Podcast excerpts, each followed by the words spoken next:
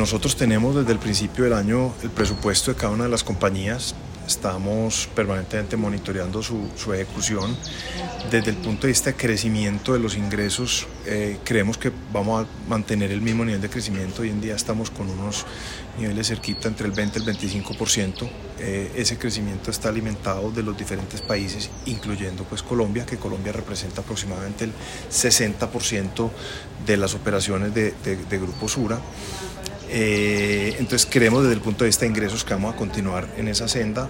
Eh, esto está con unos supuestos detrás de inflación eh, y de crecimiento económico en línea con, digamos, con el consenso de analistas que, están esperando pues una bajada que posiblemente no sea tan significativa como, como algunos creían al principio de año de las tasas de interés y de la inflación, pero tenemos pues todavía ese, ese, consenso de los analistas como supuesto fundamental detrás.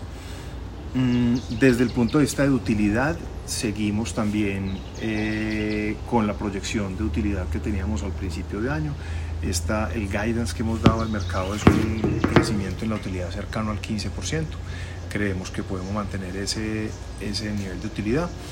Eh, sin embargo, hay unos temas que están, digamos, eh, posiblemente generando algo de modificación a esos números, que puede ser el, el, acuerdo que se esté definiendo con el tema de Nutresa o el tema de la EPS, que hemos hablado públicamente también, eh, que pueden generar algo de variabilidad a esos números de la utilidad, pero en general los negocios en los diferentes países y en las diferentes compañías eh, continúan esa senda de utilidad que estamos eh, proyectando desde el principio del año. Ese acuerdo depende de algunas autorizaciones de los reguladores, entonces es posible que se alcance a ejecutar este año o a ejecutar el año siguiente.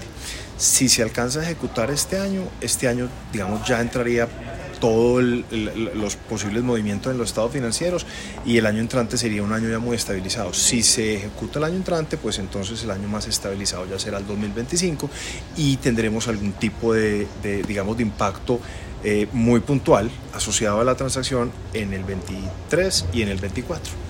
Transacción estamos apuntando a cerrarla este año, si no alcanzamos a cerrarla este año la cerraremos en los primeros meses del año entrante.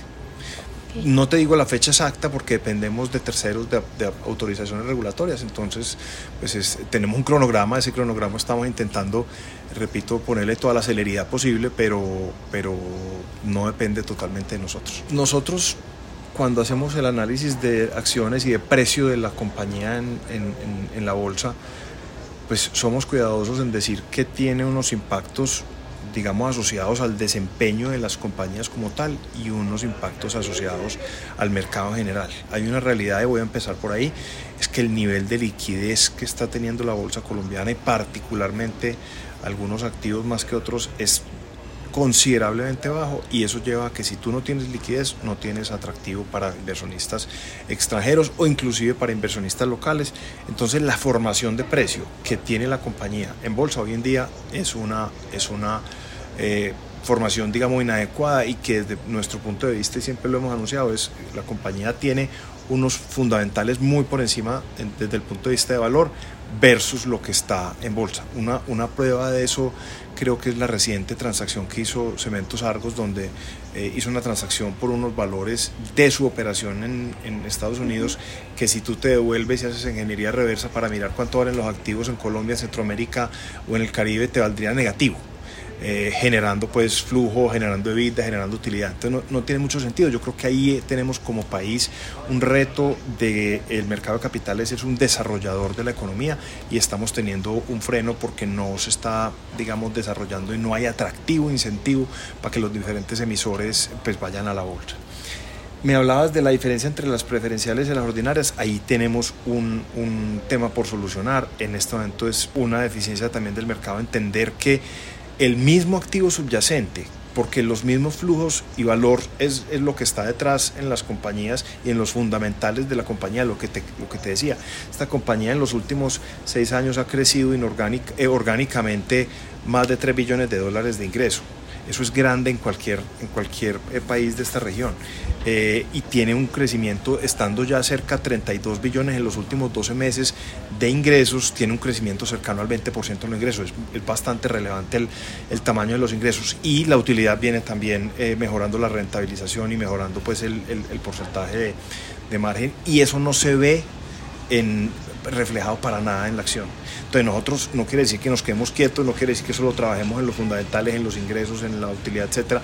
Tenemos que tener proyectos que también reflejen esa formación de precio adecuada en el mercado de capitales, pero es un tema, digamos, que, que rebasa a Grupo Sura y que es algo que también recoge eh, un problema de todos en realidad. Todos, los, todos los actores, inversionistas, actores eh, externos, eh, bolsa de valores, reguladores, etcétera un tema que no tiene ningún misterio, es eh, Gonzalo cumple 65 años, él firmó como jefe de personal en el 84 una carta donde se daba el lineamiento de que una persona en edad de retiro se, retiraba, entonces simplemente se tiene un respeto al gobierno corporativo y se iniciará entre la Junta de los accionistas, iniciarán un proceso de, digamos, de análisis de qué es lo que sigue. la compañía de su dirección. Como gestor de inversiones, nosotros siempre tenemos que estar abiertos a mirar en qué activos somos el mejor dueño, a qué activos no somos el mejor dueño y rotar ese capital y priorizarlo dependiendo de nuestros criterios de, de asignación de capital. Entonces, hoy no tenemos nada que te pueda decir, digamos, eh, puede venir una desinversión futura. Esas dos desinversiones tenían un razonal estratégico de por qué se hicieron. Eh, pero no es nada distinto a ser un gestor de inversiones que sea capaz de recircular su capital invertido. Seguros, Censura Asset Management, Bancolombia, todas las compañías del portafolio permanentemente están pensando cómo, cómo reinventar sus y cómo tener nuevas soluciones. Eh, con el ingrediente que no solo es, es, para Colombia, sino también intentando construir unas compañías regionales que lleven esas soluciones a otros países.